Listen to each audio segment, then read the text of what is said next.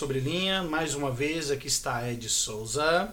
E Gustavo Rodrigues. Para mais um capítulo da série Pilares da Eternidade. Eu sempre pego ele desprevenido, ele sempre fica distraído.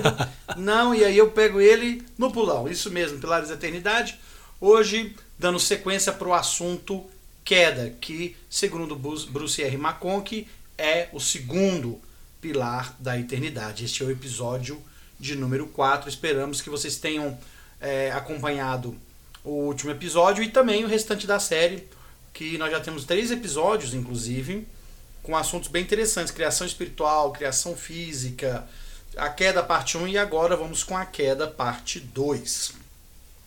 Bom, para a gente situar vocês, nós na última vez que estivemos juntos falamos que Adão e Eva foram trazidos, colocados nesse local chamado Éden, mais precisamente no jardim do Éden.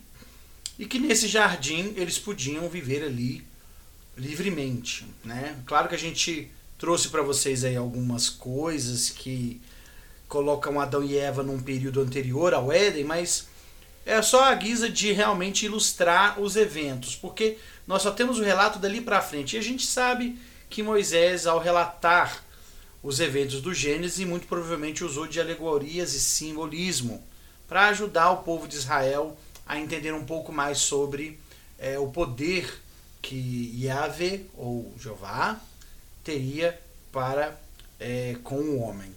Então, nós temos o homem ali com a, com a, com a mulher, os animais, a natureza e o jardim. Gustavo comentou conosco no último podcast que o jardim seria um templo. Seria ali talvez até o primeiro desses templos. Bom, o Senhor, quando criou Adão e Eva, pôs a, duas árvores no jardim. Ele colocou a árvore da vida e colocou uma árvore que nós chamamos de árvore do conhecimento do bem e do mal. E nessa árvore, ou para essa árvore, o Senhor disse que no dia em que eles comessem dela, eles certamente morreriam. O que me leva a crer, Gustavo, que eles podiam comer de qualquer árvore, inclusive da árvore da vida, considerando que era uma árvore real, porque existe também uma corrente que defende que não se trata realmente de uma árvore literal. Nefe, no sonho que ele tem, aliás, perdão, na visão que ele tem das coisas que o pai dele viu em sonho, o anjo pergunta para ele, né, se você sabe qual que é o significado da árvore, e Nefe disse que era o amor de Deus, que era um símbolo do amor de Deus, né? A condescendência de Deus. E que se eles comessem desse fruto, eles certamente morreriam. Então, a gente tem eles ali que receberam uma lei do Éden, uma lei daquele local. E antes eles tinham recebido um mandamento, que era crescer, multiplicar, sujeitar a terra, as bestas do campo, tal, tal, tal, tal, tal, tal, tal. Então eles tinham que crescer e multiplicar, e para permanecer no jardim eles tinham que obedecer à lei de não comer do fruto. Né? Então esse é o cenário que todo mundo já conhece. Não tem muito problema com relação a isso, né, gente? Acho que todo mundo entende isso aí. Só que Considerando que eram árvores reais, né? O que não deixa de ter um certo fundamento, embora o simbolismo também aqui é, é válido sempre, claro. Nós temos a figura da serpente, que, segundo consta a Escritura, foi manipulada por Satanás para tentar Adão e Eva comerem do fruto. A gente sabe que ele foi até Eva e convenceu Eva, enganou Eva, dizendo que ela não morreria se ela comesse do fruto, mas que ela seria conhecedora como os deuses do bem e do mal. Sereis como deuses conhecendo o bem e do mal. Então, Gustavo, eu queria trazer a nossa discussão até aqui para ver quais outros detalhes desse momento, né? Árvore do conhecimento do bem e do mal, árvore da vida, serpente, homem e mulher, é... e todo mais que está envolvido aí nesse episódio, inclusive as leis do Éden e o mandamento que o Senhor tinha dado, né? que o Senhor fez o casamento eterno deles ali, o Senhor celebrou o casamento deles para essa vida e para toda a eternidade, a gente não tem dúvida disso. O Jardim do Éden era um templo, então tinha isso ali. O que mais que a gente pode trazer de detalhes assim, sobre esse, esse momento aí? Pegando essa, dessa noção do templo, né, o Jardim do Éden como um templo, tem um autor santo dos últimos dias, ele chama Jeffrey Bradshaw. Gosto muito do livro dele e ele tem um livro que ele fala a respeito do, da pérola de grande valor, do livro de Moisés, e ele usa muitas referências muito boas lá. E ele fala o seguinte, que há é, fontes, fontes cristãs e muçulmanas, fontes cristãs e muçulmanas que colocam né, que haveria uma cerca envolvendo, né, circundando né, a árvore da vida, formando uma espécie de véu. Então é interessante é, porque a gente teria nessa, nesse conceito é, a ideia de que a gente teria três zonas, três áreas com graus de santidade diferentes, semelhante ao que a gente tinha no tabernáculo, onde a gente tinha ali o tabernáculo e nos templos posteriores ali da antiga Israel. A gente tinha o pátio externo, depois o lugar santíssimo, como um, um intermediário, e passando um véu a gente tinha então o Santo dos Santos, já na tenda, né?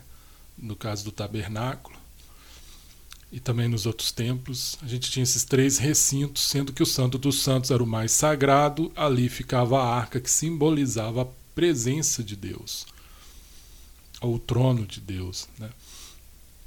Então, é, alguns, algumas fontes colocam que a, a, talvez a árvore, há uma, uma concepção né, de que a árvore do bem e do mal ela formasse uma espécie de véu ou cerca que envolvesse ali a área onde estava a árvore da vida, formando uma espécie de véu e dessa forma, Adão e Eva não teriam visto a árvore antes de comerem do fruto da árvore do conhecimento do bem e do mal. Então eles não viam a árvore da vida, porque ela estaria à frente, envolvida ali, né, oculta pela árvore do conhecimento do bem e do mal. Isso explicaria talvez o fato de só não ter citado, olha, não comam da, do fruto da árvore da vida. Ele só restringiu o fruto da árvore do conhecimento do bem e do mal. Né? E acho isso um, um aspecto interessante. Então, é, então né, nesse sentido, Lúcifer aparece, engana Adão e Eva, e ao comerem do fruto, essa, esse bloqueio, né, essa cerca formando uma espécie de véu, ele se abre. E aí o caminho ficaria aberto.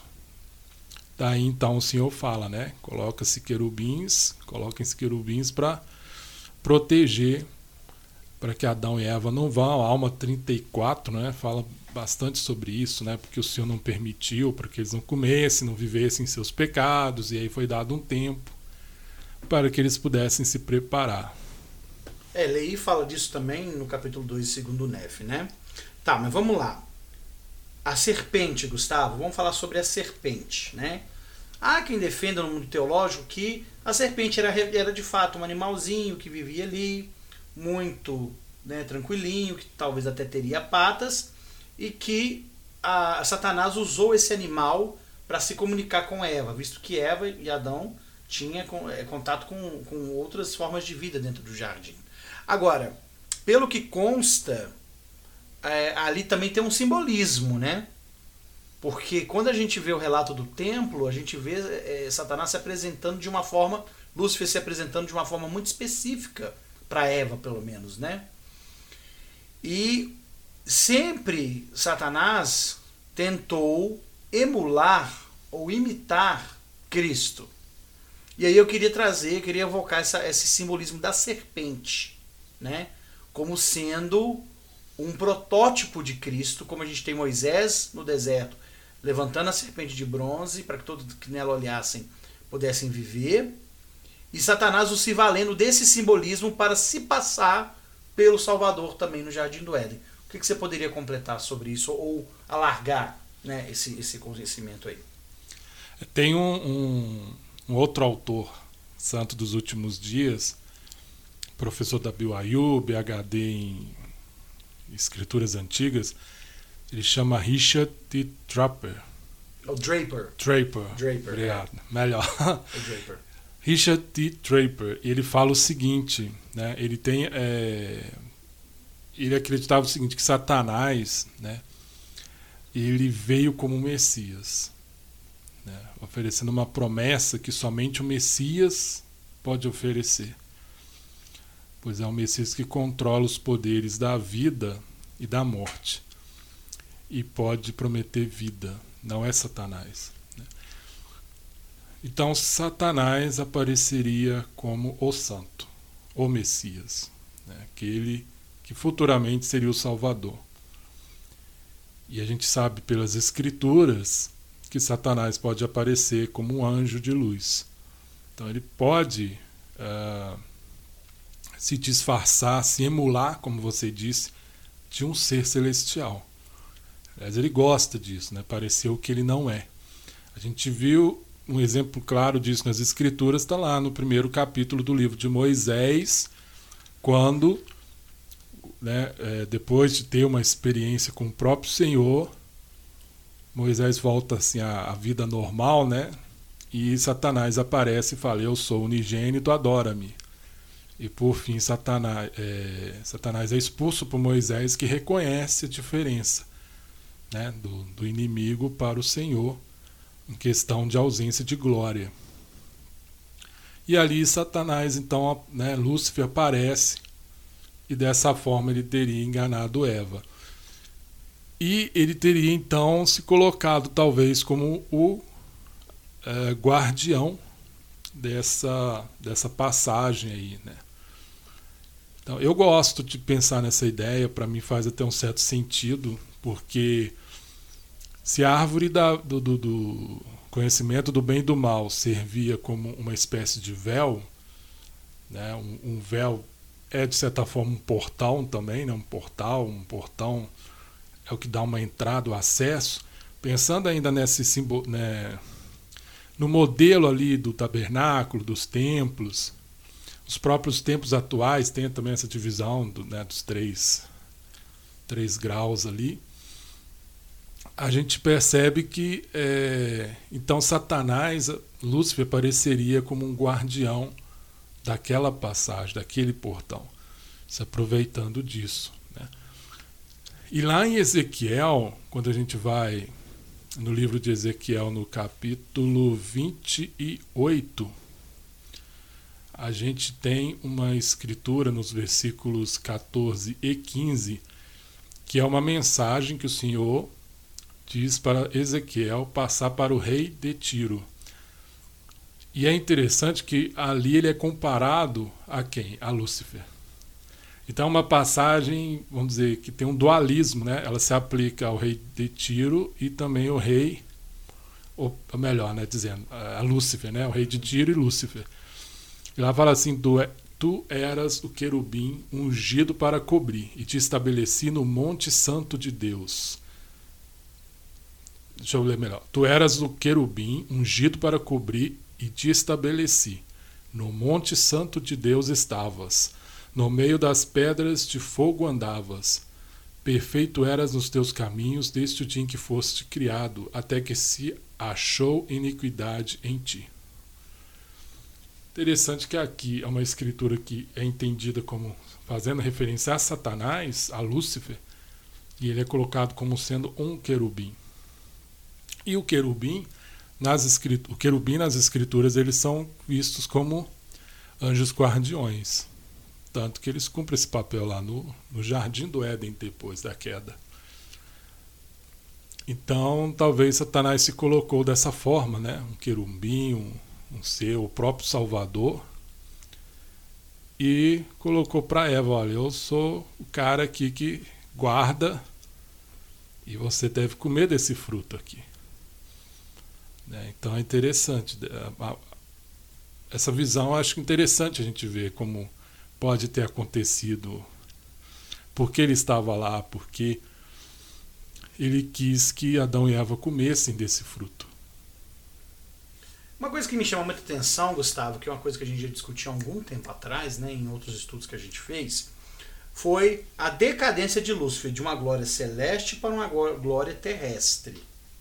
Porque a presença dele no jardim é interessante. Lei defende muito a ideia de que deve haver oposição em todas as coisas. E ali, o Senhor deixa claro para Adão e Eva que seria feito segundo a vontade deles, porque a eles era dada esse, essa chance, né, essa oportunidade. Mas que se eles desobedecessem, se eles optassem por comer do fruto, eles teriam uma consequência. E ele precisava da oposição, né? A árvore da vida em oposição à árvore do conhecimento do bem e do mal. E um sendo doce e outro amargo, como assim, usando as palavras do próprio Lei.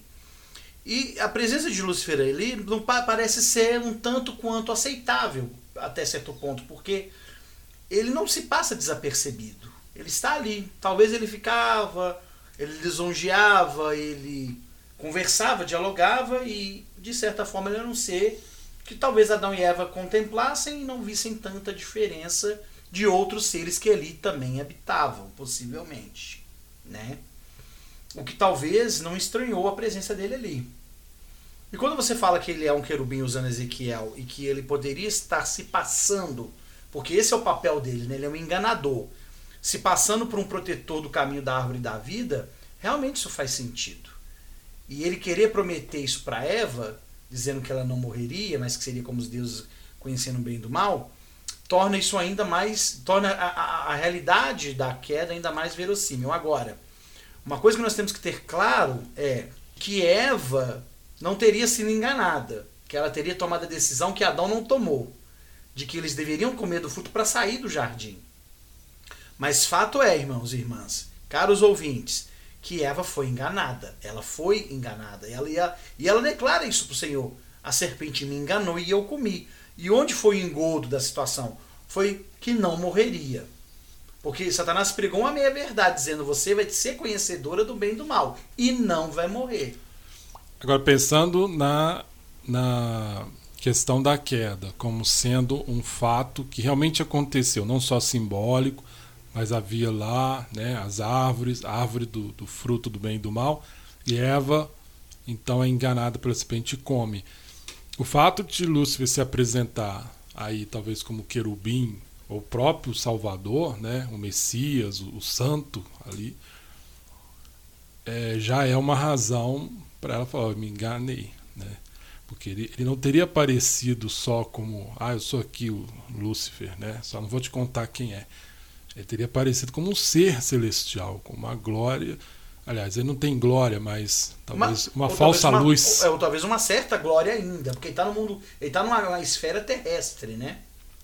É, é interessante a gente observar que ele é expulso dos céus, né? Um local que a gente pode considerar numa esfera celestial.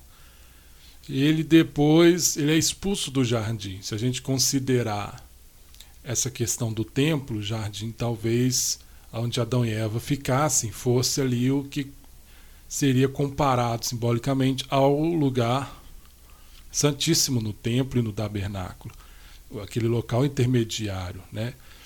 Pensando que os três recintos dos templos do tabernáculo, eles refletem ali o celestial, o terrestrial e o santo dos santos como celestial. Então eles estariam ali no intermediário, o santo dos santos era o local onde ficava a árvore da vida, que muitos acreditam, estudiosos, vem como um monte. Então ela ficava ali, né? até no templo dá, dá essa ideia. Então, é, eles estavam nesse local e ali Satanás é expulso de novo. Mais tarde, a gente sabe né, que ele é expulso do, do mundo celestial por mensageiros do Pai. Então, ele é expulso três vezes. É muito interessante. Cada hora num, numa esfera diferente. Numa esfera, num mundo de uma ordem diferente. Né? Então seria ter celestial, terrestrial, celestial. Se a gente pode ver somente simbólico ou realmente a queda dele possa ser vista assim, né? gradual. Ele foi cada vez mais caindo e ficando miserável. Muito bem. Bom, Eva. Pois não. É, desculpa interromper, só eu lembrei de uma coisa. É, com relação a Eva também, a gente precisa ver que há um simbolismo no sentido que Eva representa a humanidade como mãe dos viventes, de todos os viventes. Adão, e aqui eu estou falando de protótipo, de tipo, de sombra, de simbolismo. Ele simbolizaria, ele simboliza Adão, ele, perdão, Adão simboliza o próprio Cristo. No momento que Eva come, ela tem noção que se ela que ela vai ser expulsa. E se Adão não comer, ele vai ficar sozinho no jardim. Ela entendeu que era necessário comer para que houvesse a experiência mortal, não havia um outro meio. Mas Adão, ele, ele, ele tem a consciência, quando ela conversa com ele, de que se ele não comer, acabou a humanidade que nem começou, mas já acabou, né? Então ele come para que o homem viva. E nesse sentido, ele aceita comer porque é a maneira dele resgatar Eva. Senão ela vai ficar sozinha no, no, fora do jardim e ele sozinho naquela neutralidade do Éden, do jardim do Éden. De certa forma, é um ato de resgate. Ele, né, ele aceita se tornar mortal para poder levar, ir junto com Eva uma vida eterna. De certa forma, foi o que Cristo fez. Ele aceitou vir, tornar-se mortal, fazer expiação para nos resgatar. Senão, jamais poderíamos voltar à presença do, do Pai. Né? Essa era a situação que se encontravam ali Adão e Eva após a queda. Ok, muito bem. Tô gostando, gente. É, esse aí é o nosso Gustavo, o homem que estuda.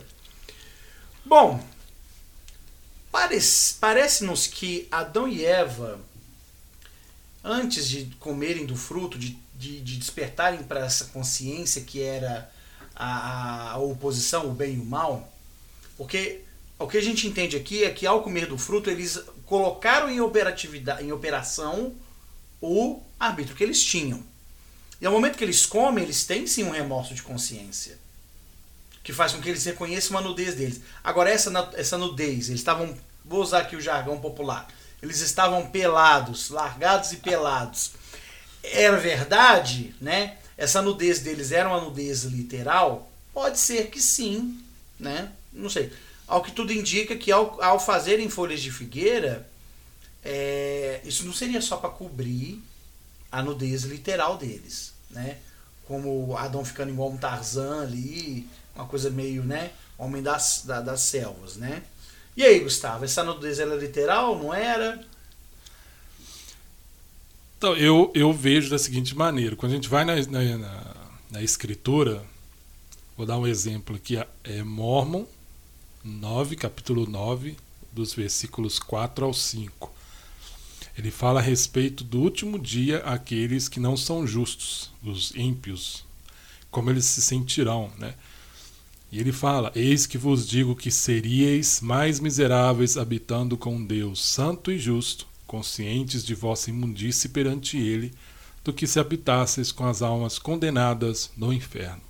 Pois eis que, quando fortes levados a ver vossa nudez perante Deus, e também a glória de Deus e a santidade de Jesus Cristo, uma chama de fogo inextinguível acender-se-á em vós então aqui Mormon deixa claro que há nudez no sentido espiritual. Né? Os iníquos não estarão todos pelados lá. Né? Eles vão ver o Senhor, o Senhor virá com toda a glória e eles não vão ter glória, não vão ter retidão, não vão ter santidade. E isso é como se como estar nu, porque uma pessoa quando ela está nu, né, quando ela está nua, ela sente vergonha porque ela sente que falta algo ali. Né? E é nesse sentido que a escritura fala.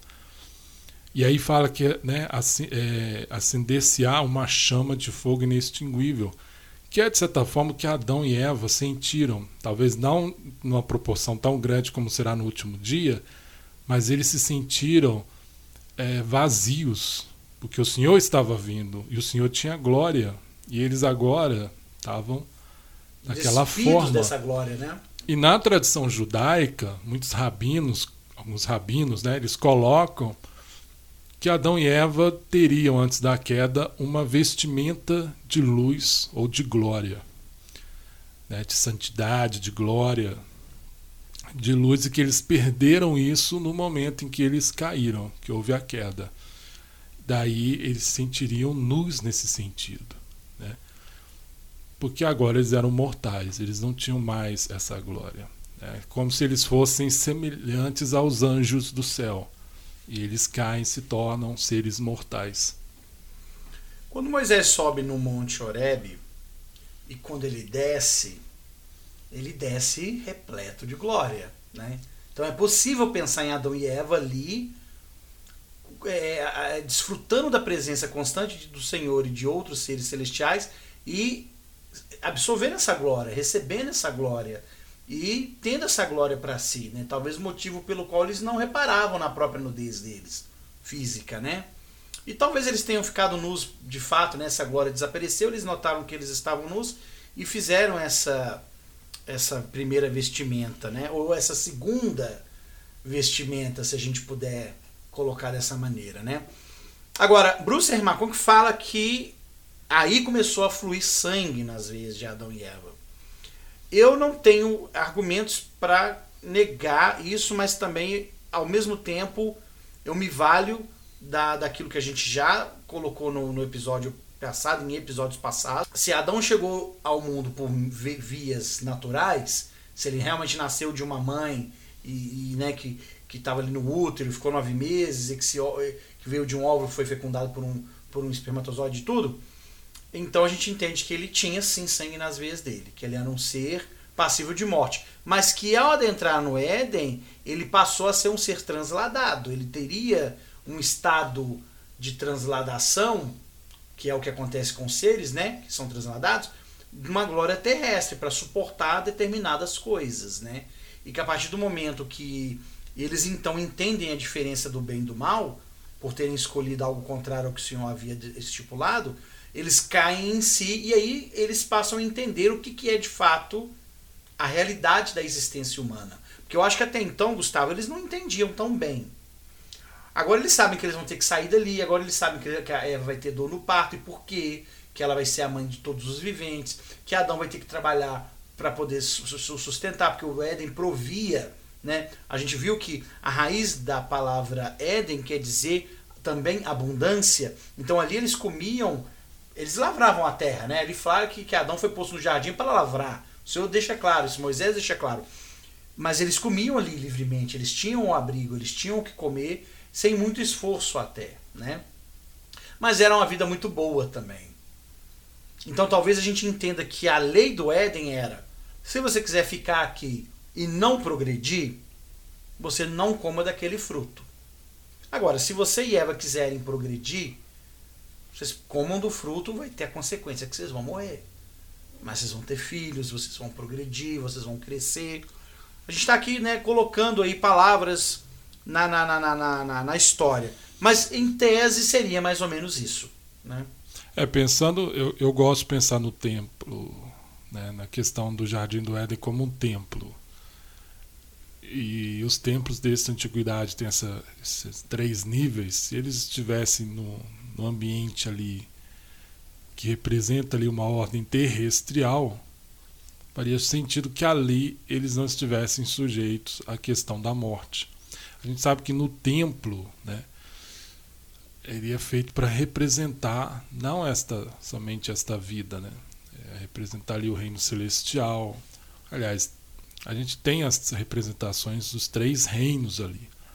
Então, se o jardim seguisse esse modelo, esse padrão, faz sentido que é naquele ambiente não estamos falando aqui do restante da terra, né? nesse momento a gente ignora isso, mas naquele ambiente dentro do jardim eram as condições talvez terrestriais e faz sentido que eles até tivessem um corpo diferente do que seria um ser habitando a terra como hoje, do que é. É, que no caso seria vivificado pela glória de Deus e não pelo sangue.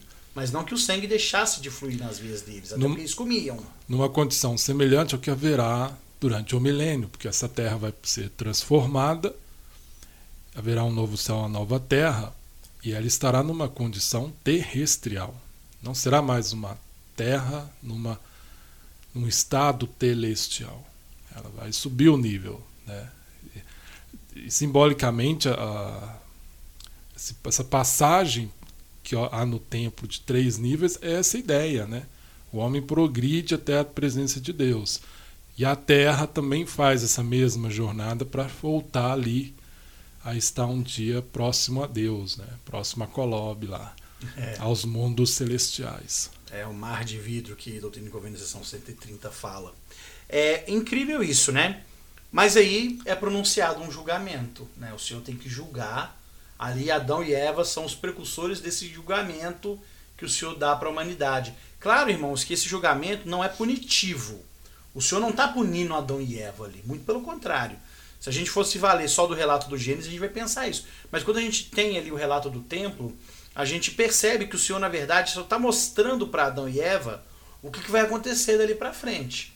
Mas o Senhor promete que eles não vão ficar sozinhos, que eles vão continuar recebendo instruções de tempos em tempos, né? Tanto que a gente sabe que Adão e Eva, ao saírem do jardim, eles tiveram uma vida em que eles adoravam a Deus, eles sacrificavam cordeiro, embora não soubessem o porquê. O Senhor então faz para eles vestimentas de pele, para que eles cubram essa nudez. A gente sabe que isso é um sinal, um símbolo do convênio que eles fazem no Éden, né? Que o cordeiro ali é Cristo, né? O simbolismo de Cristo, que deu sua vida para redimir a humanidade. E eles têm que sair do Éden, eles não podem habitar na presença do Senhor mais, né? Mas isso aconteceu também na esfera celestial, quando nós viemos à Terra, né? A gente deixa de viver na presença do Senhor para vir para cá também. Então isso não é um julgamento, não é uma punição. É apenas uma maneira de dizer que se você quiser progredir, você tem que sair daqui. Eu casei e eu percebo o quanto que sair das, da casa dos meus pais e cumprir o que a escritura fala, né? Deixará o homem seu pai, sua mãe se unirá à sua mulher, né? Tal, o quanto, quanto isso fez diferença para minha maturidade, né? Até meu amor meu, pelo meu pai e minha mãe aumentaram, né? Aumentou. E você cresce em responsabilidade, você passa. Agora eu sou pai também. Né? Quero criar meus filhos com esse, com esse sentimento de também poderem sair e constituir famílias e viverem e crescerem, né? E, e eu vejo quanto que isso é importante para mim. Então eu imagino que Adão e Eva é a mesma coisa. Então foi um julgamento mais para direcionar Adão e Eva para a vida deles fora do jardim. Que vocês imaginem, um, um, ser que viveu antes, sem qualquer conhecimento da divindade, é trazido para aquele momento. Isso eu colocando, viu, gente? Isso não é doutrina da igreja, não. Isso é o que a gente infere, né? Daquela teoria dos pré-adamites que a gente falou. É trazido para um Éden, é então ensinado no mais alto grau de ensinamento, que um dos propósitos dos templos é também o aprendizado, né? E ele entende a diferença do bem e do mal, ele passa a ter conhecimento do bem e do mal, e a partir dali ele agora vai ter uma vida diferente. Ele não é o mesmo homem. Não é mesmo, né? É, agora é interessante esse episódio deles tendo que sair do Éden, né? São colocados querubins e uma espada flamejante no jardim, na, no caminho da árvore da vida. Possivelmente eram três, era dois querubins e um serafim, não é isso? Essa espada flamejante seria um serafim, não é? É interessante porque serafim significa aquele que queima, né? Está relacionado a fogo. A palavra no hebraico transmite essa ideia. E é, faz muito sentido pensar que, como foram colocados dois querubins, houvesse também ali um serafim cuidando dessa espada flamejante. E a terceira árvore, Gustavo? E aí a gente pode chegar nessa. Eu acho muito interessante, né? Embora o que a gente está falando aqui não, não, não consta nas escrituras. Na verdade, a gente tem isso em registros apócrifos. Acho que o Evangelho de Filipe cita isso, né? E eu vi a primeira vez no livro desse autor, é, Jeffrey Bradshaw. Ele cita, né? O que, que ele fala? Né? É, parece que no Evangelho de Felipe ele dá a entender que haveriam duas árvores da vida. Como é que seria isso? Seria a ideia de que após a queda de Adão e Eva, teria brotado ali no jardim surgido, né, uma árvore chamada de a árvore da misericórdia, que seria uma oliveira. E seria o que? A ideia de que essa árvore é a árvore que proporciona a redenção. Se a gente vai lá no sonho de Lei, a gente vê que o significado da árvore era o amor de Deus. E é, Eldebedna, no discurso dele, David Abedna, do Córon dos Doze, ele fala que o fruto da árvore representa as bênçãos da expiação. E faz todo sentido com o que o João fala. Deus amou o mundo de tal maneira que deu seu filho, né, para que o mundo não pereça, mas tenha vida eterna. Então, o amor de Deus está representado ali no fruto como sendo as bênçãos da expiação, porque é por meio da expiação que a gente alcança a plenitude do amor de Deus, né, que é nos purificar, nos redimir e nos proporcionar a vida eterna. Então, antes de chegar na árvore da vida eterna, que a ideia que o fruto proporciona uma vida eterna, não só imortalidade, mas vida eterna, que né, tem a diferença, você passa por essa árvore da misericórdia, uma árvore de redenção, que seria um símbolo muito apropriado para o Salvador, né? porque é por meio dele que a gente recebe a redenção dos nossos pecados. E quando Adão e Eva caem, e o Senhor fala ali com eles, uma das primeiras coisas que o Senhor deixa claro é que ele proporcionaria, providenciaria um Salvador, um Cordeiro de Deus, alguém que sacrificaria, pagaria uma conta que eles já não seriam mais capazes de pagar. Então essa árvore, né, essa segunda árvore da vida, ela traz consigo esse simbolismo. Então eu gosto dessa ideia, mesmo que a gente não tenha uma fonte assim de escrituras, mas eu gosto de pensar que uma árvore possa ter nascido no jardim para representar e que poderia ser inclusive o simbolismo do menorá. Porque o Jeffrey Bradshaw ele fala o seguinte: é, a gente geralmente nas escrituras falam sempre em cinco coisas e, e na, no tabernáculo, nos templos, a gente tinha o que é, eles chamavam lá, né, de, de, a ideia de cinco leis, como a gente tem no, no templo atualmente. Lá ser, seriam cinco objetos sagrados que envolveria a tábua da lei, a, o cajado de Arão que né, floresceu, o maná e a arca da aliança e o menorá. Porém, o menorá é o único que está fora do Santo dos Santos. Ele se encontra naquele recinto intermediário do templo e do tabernáculo, que é o lugar santíssimo. E né, o sumo sacerdote, uma vez por ano, ele passava ali do lugar santíssimo e atravessava o véu para entrar no Santo dos Santos. Era a única vez, uma vez no ano, e somente o sumo sacerdote, porque ele simbolizava, inclusive, Jesus Cristo. Né? O sumo sacerdote do antigo Israel era, tinha esse simbolismo de representar o próprio Cristo. Então é interessante, porque o menorá está no lugar santíssimo. Que se a gente usar toda essa ideia do simbolismo ali do templo né, e do jardim, seria ali o lugar santíssimo onde Adão e Eva estavam, onde eles pegaram do fruto da árvore do conhecimento do bem e do mal, talvez um véu que antecedia a árvore da vida, e eles caem. Então depois dali nasce esta árvore, né? o menorá do jardim do Éden, a árvore da misericórdia. Bacana. A gente teria a árvore da vida num extremo, árvore da morte, que é a árvore do conhecimento do bem e do mal, de um outro extremo, e intermediando a árvore da misericórdia. E, novamente, um padrão aí de três, né? Quer dizer, a árvore da vida proporciona o quê? Mortalidade no mundo celestial, porque eles não podiam mais ficar no jardim. A árvore da vida, que talvez se encontre então no Santo dos Santos do Jardim do Éden, é um espaço ali representando a glória celestial, proporciona a vida eterna. imortalidade e vida eterna. Se a gente pensar no Jardim do Éden tendo três partes, a parte intermediária onde talvez estavam ali Adão e Eva, simbolizando algo terrestrial, teria então nascido essa árvore, que é a árvore da redenção. E Doutrina e Convênio 76 fala né, que Cristo ministra o que é terrestrial. O Pai fica com o celestial e Cristo com a, a glória terrestrial. E o Espírito Santo ministrará os que são herdeiros do celestial na eternidade. Muito bom, Gustavo, muito bom. Consequências da queda. Consequências da queda, se a gente falar que foi a mortalidade dos seres, a gente vai entrar em conflito com a teoria dos pré-adamitas, porque a gente já presume que haveria morte antes. Né? Em algum lugar do planeta já haveria morte. Os dinossauros, por exemplo, já tinham morrido. Que haveria corrupção do gênero dos animais, que os animais se tornaram ferozes, que aí o leão passou a comer carne, e haveria essa diferença de carnívoros, herbívoros e por aí vai. Mas eu, eu acho sinceramente que a gente não, não, não, não, não, Acho que isso não é o mais importante, né?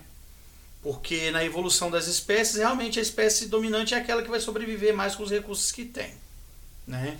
E o Gustavo é da ecologia, ele sabe que espécies vão e vêm. Mas para a humanidade, a consequência, as consequências da queda, o próprio Lei fala no livro de Mormon, né? Que eles puderam ter filhos, porque no jardim isso não aconteceria, né? pelo local, pela situação que eles se encontravam, né? Uh, passaram a entender o que, que é a tristeza, a dor, o sofrimento, passaram a ter uma consciência maior da sua própria existência e passaram a ter um entendimento melhor sobre o propósito da vida e a eternidade como algo ainda que vai chegar. Né? Não algo só presente a essa vida, mas algo que ainda vai chegar. Agora, tão importante quanto entender as consequências da, da queda é entender o propósito da queda. Né? Que é o que torna essa doutrina belíssima, né? Possibilitar que todos nós viéssemos à Terra. Todos os espíritos que o Senhor criou, que o obedeceram, que foram justos, que foram íntegros, que, que guardaram seu primeiro estado para vir para esta terra do qual eu, você, Gustavo e todos vocês que estão nos ouvindo fazemos parte. E também é, tem um significado que eu vejo, né? É, Adão, no, no, no, hebraico, ele tem um sentido de homens. E Eva é colocada como a mãe de todos os viventes.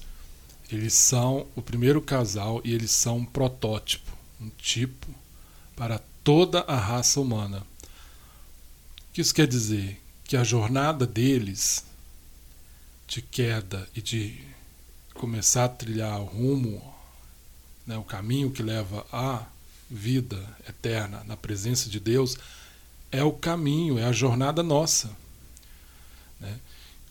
E isso fica muito bem demonstrado no templo. Eu gosto muito disso, porque a ideia é a gente se ver como Adão e Eva, porque nós sofremos a nossa queda. Né?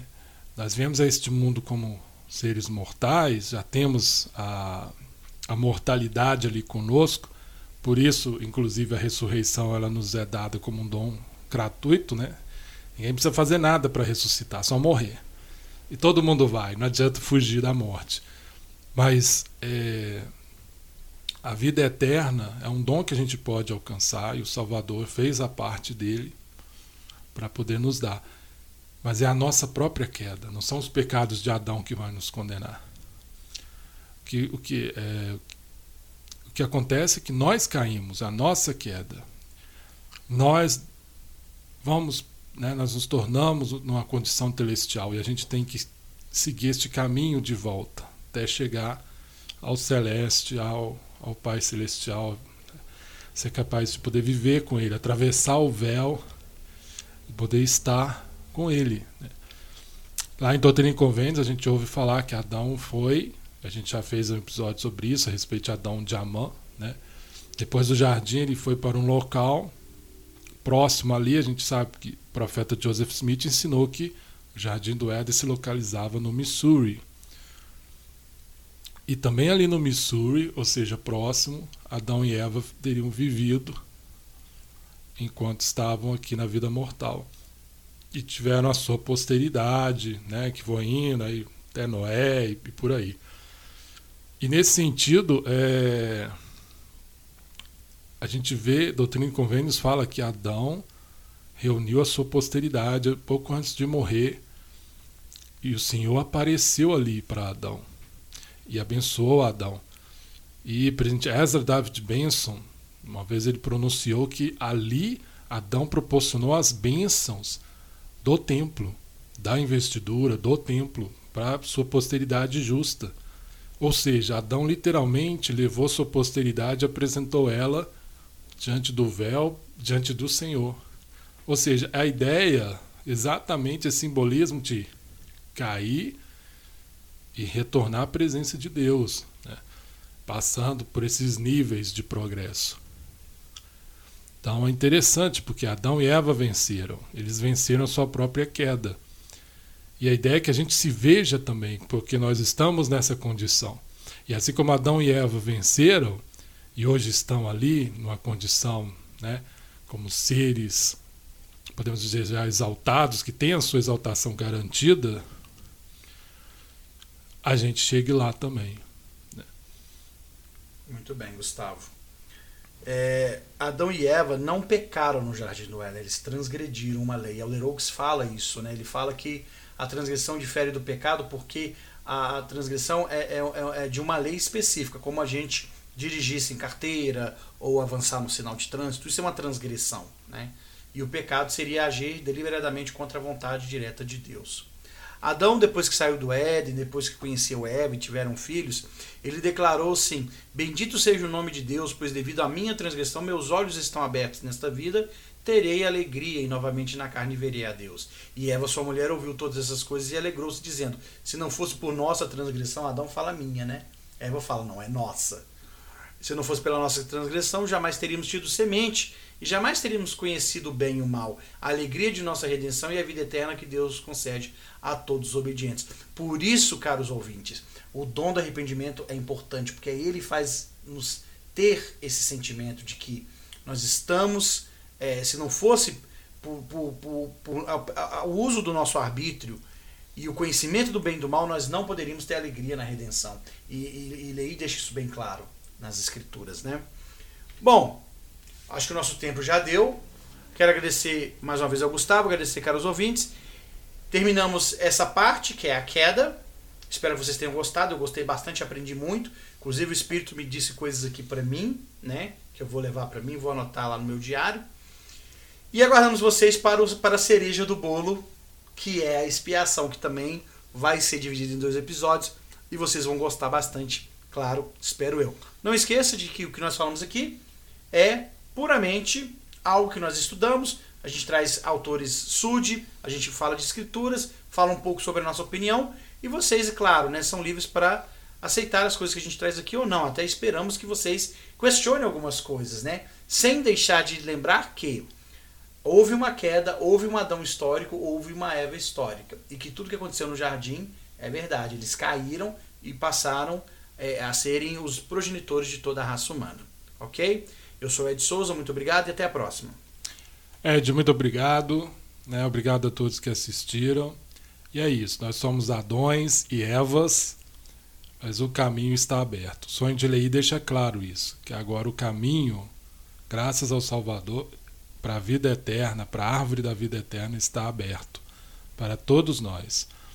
Um grande abraço, até a próxima. Não percam os próximos episódios aí, expiação, vai ser top. Obrigado, até mais.